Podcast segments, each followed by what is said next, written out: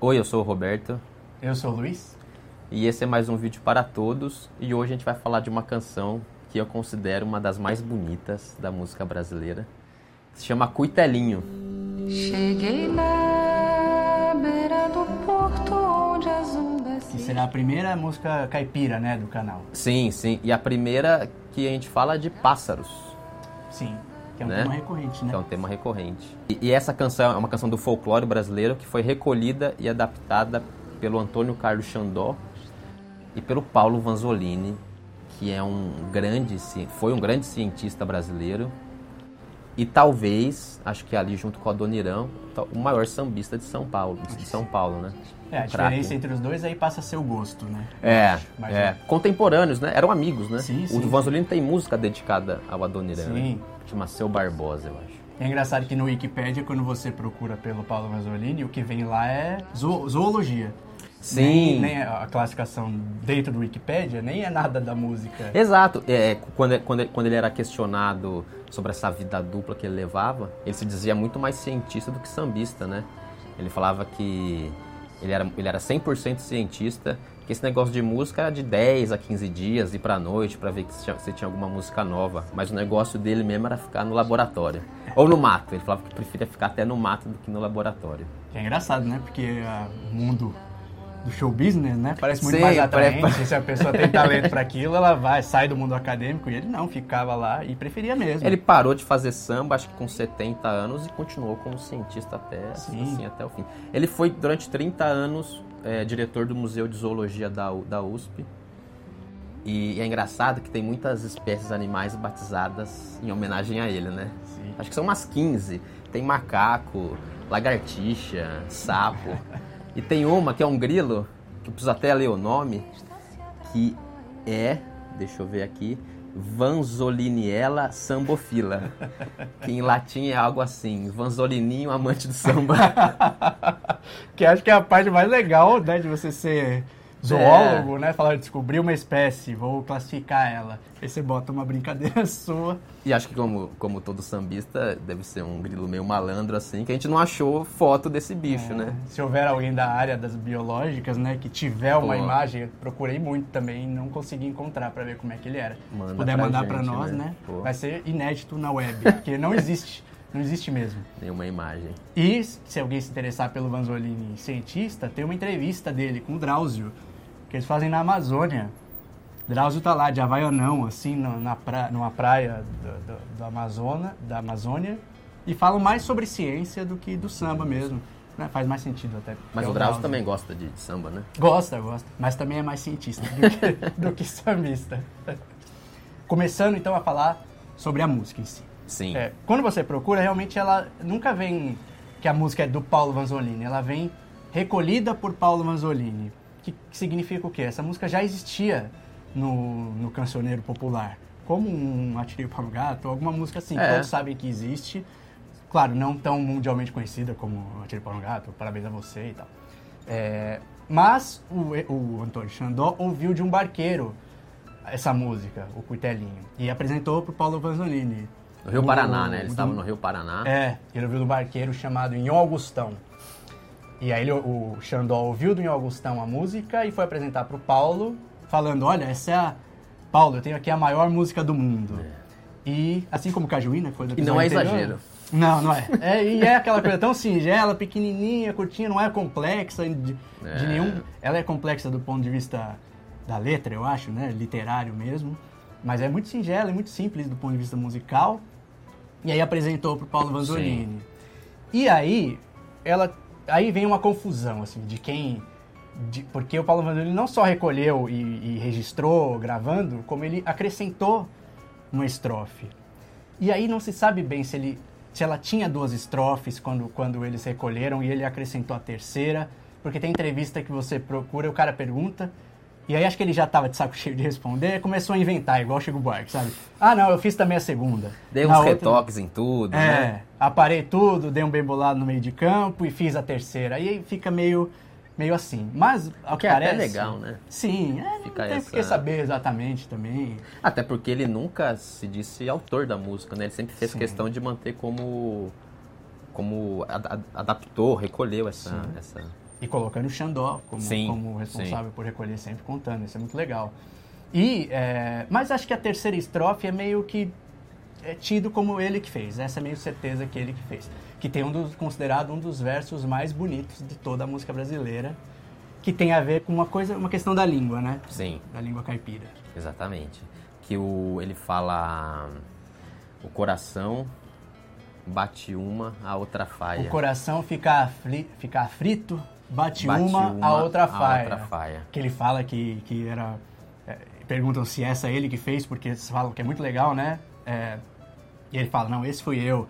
Que é um verso de médico, né? Os cardiologistas gostam, que o coração bate uma outra faia. E ele é formado em medicina, Sim. né? Zoólogo, mas é formado em medicina.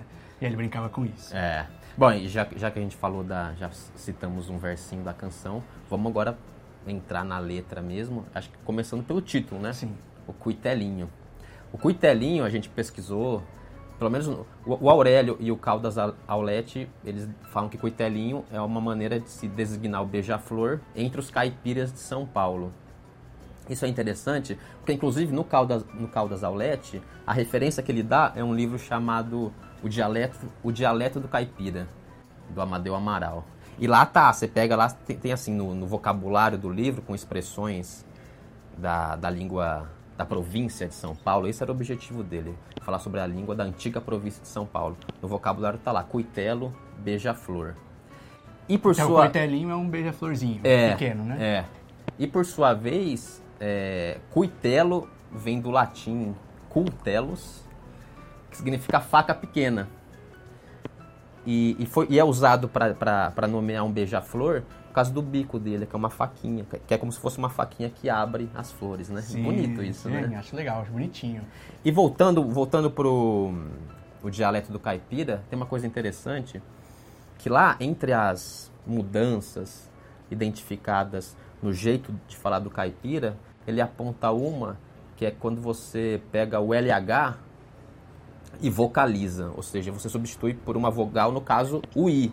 Sim. E isso é muito presente na música, né? Na verdade, eu acho que isso, grande parte da beleza da canção tá nisso, que é, por exemplo, atrapalha, atrapalha vira atrapalha, Sim. falha vira faia, Batalha vira batalha. batalha vira batalha. Até, até filho vira fio. Exatamente, exatamente. Essa, isso, né? Você diminui o, o, o LH, junta É tudo. lindo, é lindo. É, Tem é- mais algum que a gente... E uma graça da música é... Navalha vira navalha. Sim, e tudo fica... E o Vandolini brincava bastante com isso, né? Não é fácil fazer Ele rimas falava com isso. aia. Ele falou assim, mas não pensa que eu, que eu montei na garupa de ninguém, não. Me esforcei ali pra, pra, Sim, pra sair. E é engraçado falando do Coitelinho, o Coitelo, que é o, o título da música. Apesar dele ser o título da música, eu sempre, quando li a letra, eu achava que o verso que tem a palavra Coitelinho é um pouco. Não sei, não faz. A, a- a letra, ela é toda uma historinha, fácil de você entender. Mas o Coitelinho parece uma frase meio solta, assim, não faz muito parte do resto. Porque ele fala, ele fala: Cheguei na beira do porto onde as ondas se espalha, as garças dá meia volta e senta na beira da praia. E aí vem, e o Cuitelinho não gosta que o botão de rosa caia. Que não tem a ver assim. com, com tudo. Até ali ele vem com, ah, cheguei na praia, vi umas garças, mas ele não fala, viu o beija-flor, ele fala, o Cuitelinho não gosta que um botão de rosa caia. Mas aí a gente retoma no final por que eu acho que é o nome da música e por que que esse verso está lá. Sim. E é engraçado, ele fala, pegou no, no Rio Paraná e, e- e a música deixa isso bem claro, porque ele fala, no, no- no segundo estrofe, né? Ele fala, eu entrei no, Mato, Grosso, dei em terras paraguaia. E o Rio Paraná, realmente, né? Ele faz uma fronteira natural em São Paulo, Paraná e Mato Grosso do Sul. Sim. Mas, na época que se pensa que essa música foi feita, talvez o Mato Grosso do Sul ainda fosse junto com o Mato Grosso, fosse um Sim, estado só. sim. Então ele falou, entrei no Mato Grosso mesmo. É uma, é uma divisão relativamente recente, Sim, né? é. E aí entrou no Mato Grosso. Sim. As batalhas que ele fala, que entrou no Paraguai, é, existem algumas batalhas que pelo período dizem que podem, podem ser. Tem a Guerra do Paraguai, da, na- na- da qual o Brasil participou. Sim. E é tido como um grande, um grande Estados Unidos ali, né? Sim, Matou muita sim, gente. sim, acha. O Paraguai até- saiu arrebentado. é, acham estranho até esse amor que os latinos têm entre si, apesar de, de, É. de ter destruído né, o país. tem a Guerra da Independência do Paraguai, que falam que poderia ser, ou a Guerra Civil do Paraguai nos anos 40. Mas acho que a mais certa de ser Eu é a, é a Guerra do Paraguai. Por quê? Porque o personagem, ele parte da terra dele e vai para o Paraguai para batalhar. E só faz sentido se o Brasil estiver participando, Sim. né? Na Guerra da Independência do Paraguai não existia isso. Aliás, foi muito antes da independência do Brasil, então não fazia sentido um brasileiro ir para lá. E a Guerra Civil do Paraguai também foi uns meses de, acho que 47, e também não faz muito sentido um É. brasileiro ir para lá lutar. Ter a participação assim de um brasileiro, né? É, e pela música você entende que é um cara que partiu da sua terra para ser servindo ao exército e foi para lá. E a ofensiva na Guerra do Paraguai começou com uma invasão no Mato Grosso, né? Sim. Então, é, eu, eu acho que acaba sendo meio que, ah, é, é ponto comum também, É. que é, o- é o Mato Grosso. O Cuitelinho que eu tinha falado antes, que tinha uma. Eu achava ele meio deslocado na letra, eu tenho uma interpretação. Lendo o restante da letra, eu criei uma interpretação pessoal, né? Não é. Não Sim. tirei lugar nenhum. Mas é brilhante. puramente é puramente pessoal.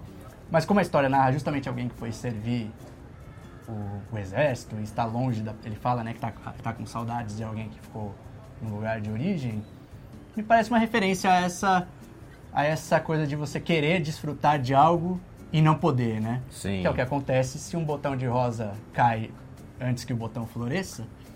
O cuitelinho não pode aproveitar do néctar, né? Sim, que é o sim, desejo sim, dele. sim.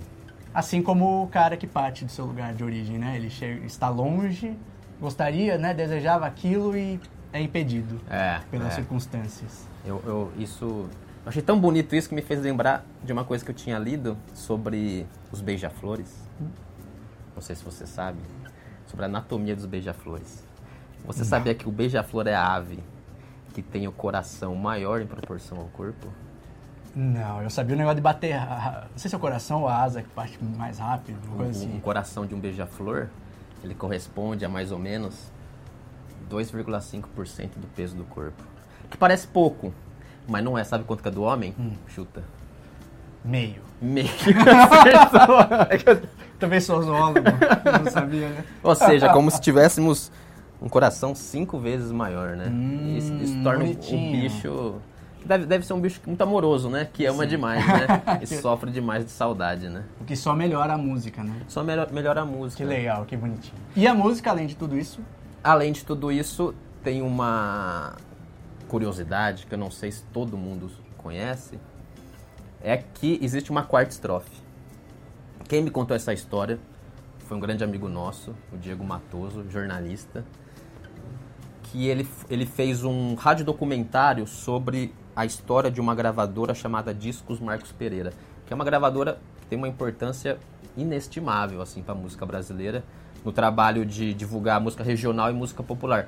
Por exemplo, foi a primeira, foi a gravadora que lançou o primeiro disco do- com músicas do Vanzolini e foi a gravadora que lançou os dois álbuns só do Cartola.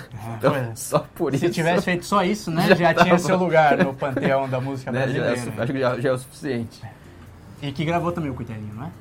Gravou com o Itelinho sem o Paulo Vanzolini saber, inclusive. A revelia. na revelia. Ainda bem. É. E aí, o, o Diego entrevistou o Paulo Vanzolini e ele contou essa história da, da, da- que, que ele ficou sabendo de uma quarta estrofe. O Diego, o Diego liberou pra gente o áudio dessa entrevista, então vamos ouvir com o próprio Vanzolini, né? Legal, legal. Quem pegou o cuitelinho mesmo não fui eu. Eu peguei do Antônio Carlos Xandó, que era um amigo meu, que pegou de um barqueiro chamado Nil Augustão. Viajando, viajando com esse cara, estava Antônio Carlos Xandó pescando no Rio Paraná. Ele falou para mim, Paulo, esse, esse, esse barqueiro sabe a maior música do mundo. Foi, eu não aprendi direto do barqueiro, aprendi do Antônio Carlos Xandó. Porque eu modifiquei, eu, eu endireitei a música. Quer dizer, endireitei não. É, fiz um, dei uns retoques, tinha verso incompleto, tinha verso corrompido pela memória do povo. Um dia nós estávamos numa festa, chegou um indivíduo, um cara que eu me esqueci o nome, e me ensinou mais um verso do Coitelinho que eu não, que eu não conhecia. Vou pegar o teu retrato, vou botar numa medalha, um vestidinho branco e o laço de cambraia, vou pendurar no meu peito, que é onde o coração trabalha. Ai, ai. Lindo, né? O Coitelinho é dele muito, muito lindo. Ele termina falando assim: é lindo, né? Todo cuitelinho é muito lindo, né? Ele termina assim, é super bonitinho. Bom, e agora que a gente falamos esse- essa, essa série de, de informações sobre o Cuitelinho, eu vou fazer um teste com você.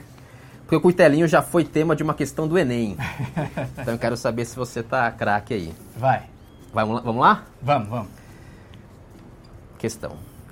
Transmitida por gerações, a canção Cuitelinho manifesta aspectos culturais de um povo, nos quais se inclui sua forma de falar.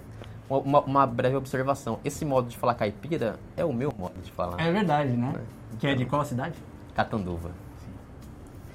Vamos voltando. Nos quais se inclui sua forma de falar, além de registrar um momento histórico. Depreende-se disso que a importância em preservar a produção cultural de uma nação consiste no fato de que produções como a canção Cuitelinho evidenciam a Alternativa A. Recriação da realidade brasileira de forma ficcional. Você quer que eu Não. leia todas? Você já vai. Não, já vou falando. Não, não. Não é essa. Não é essa. Criação neológica na língua portuguesa. Preciso ver as outras pra ver que talvez eu acho que é essa aí. Vai ver as outras. Formação da identidade nacional por meio da tradição oral. Ah, essa aí. Não é? Quer que eu leia a não. restante? Sei. É, vai, né? Na hora de fazer é bom, né? Incorreção da língua portuguesa Não. que é falada. Não, não. nem- Pô, isso aí é... Padronização de palavras que variam regionalmente, mas possuem mesmo significado. Não, não, não. É a C? A, a C. É a C? É. É a C. Aê! Parabéns. Muito obrigado, muito obrigado! Eu sabia. Então, como comemoração, porque eu acertei, Você acertou e passou no. só eu vou tomar a bebida. Não, pô. Isso que muito é. Nos, nos episódios anteriores, a gente conseguiu achar uma bebida que fizesse sentido, né? Com o episódio.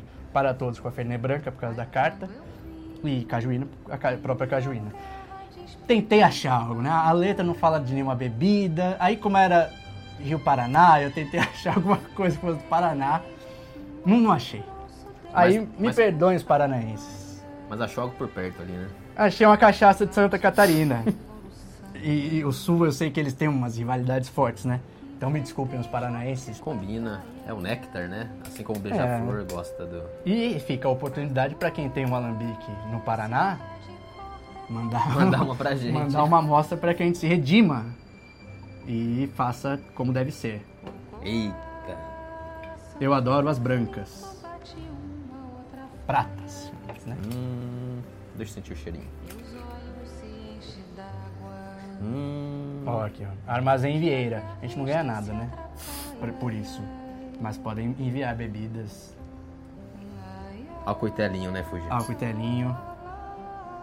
E a mais vídeos, como sempre. Sempre.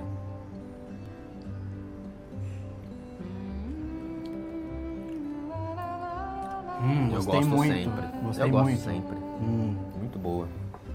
cachaça é bom quando não desce rasgando. É. Deliciosa. Cadê aqui? Florianópolis. Tá lá. É. Até a próxima. Esqueci da despedida.